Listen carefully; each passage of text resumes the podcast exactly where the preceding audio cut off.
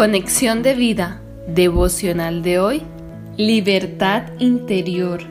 Dispongamos nuestro corazón para la oración inicial.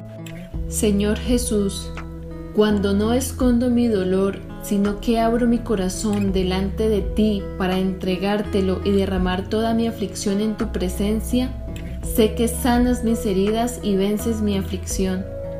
No quiero mantener las apariencias de una vida feliz mientras me consumo interiormente, sino experimentar el gozo y la libertad que traes a mi corazón cuando me consuelas y me das nuevas fuerzas para seguir adelante. Solo así podré ayudar a otros a través de mi experiencia. Amén. Ahora leamos la palabra de Dios. Mateo capítulo 5 versículo 4. Bienaventurados los que lloran, porque ellos recibirán consolación. Segunda de Corintios capítulo 1 versículos del 3 al 5. Bendito sea el Dios y Padre de nuestro Señor Jesucristo, Padre de misericordias y Dios de toda consolación, el cual nos consuela en todas nuestras tribulaciones, para que podamos también nosotros consolar a los que están en cualquier tribulación por medio de la consolación con que nosotros somos consolados por Dios.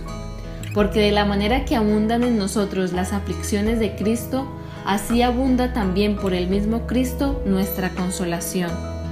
La reflexión de hoy nos dice, en estos versículos sobresale la palabra consolación, en griego paraclesis.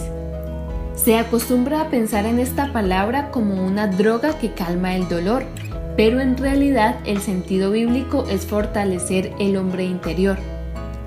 ¿Qué hacemos cuando somos lastimados, decepcionados o cuando experimentamos algún dolor?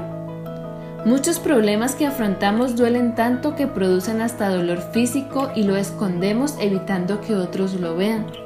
Nos metemos en una coraza para no permitir que nuevamente nos hagan daño. Más que suavizar la herida, la consolación nos fortalece y nos ayuda a soportar hasta superar nuestra aflicción. El Señor dice que son bienaventurados los que lloran porque ellos serán consolados o fortalecidos. Él no quiere que nos encerremos en nuestro dolor, sino que lo vaciemos delante de Él para ser liberados y sanados. Cuando hacemos lo contrario y no queremos que otros vean nuestra aflicción, quizás estamos mostrando a esas personas que nos hicieron daño que tienen poder sobre nosotros. Por eso enterramos nuestro sufrimiento en el fondo de nuestro corazón. El dolor hay que procesarlo para poder deshacernos de él. De ahí que el Señor nos dice en su palabra en Mateo 11:28, Venid a mí todos los que estáis trabajados y cargados, y yo os haré descansar. Solo Jesús trae paz y alivio a nuestra alma, como dice el Salmo 94:19. En la multitud de mis pensamientos dentro de mí, tus consolaciones alegraban mi alma. Ahora bien, el que ha recibido consuelo de parte de Dios tiene la responsabilidad de compartirlo con otros para consolarlos. El que no ha experimentado la aflicción, la enfermedad, el abuso o cualquier dificultad puede no estar capacitado para consolar a otros o al menos entender su situación.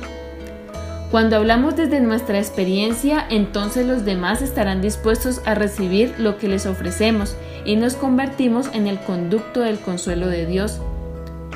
Recordemos que para consolar a veces solo se necesita un abrazo, unas simples palabras, un gesto de amor, solo escuchar o cualquier expresión que valen mucho cuando comunican empatía y consuelo genuino.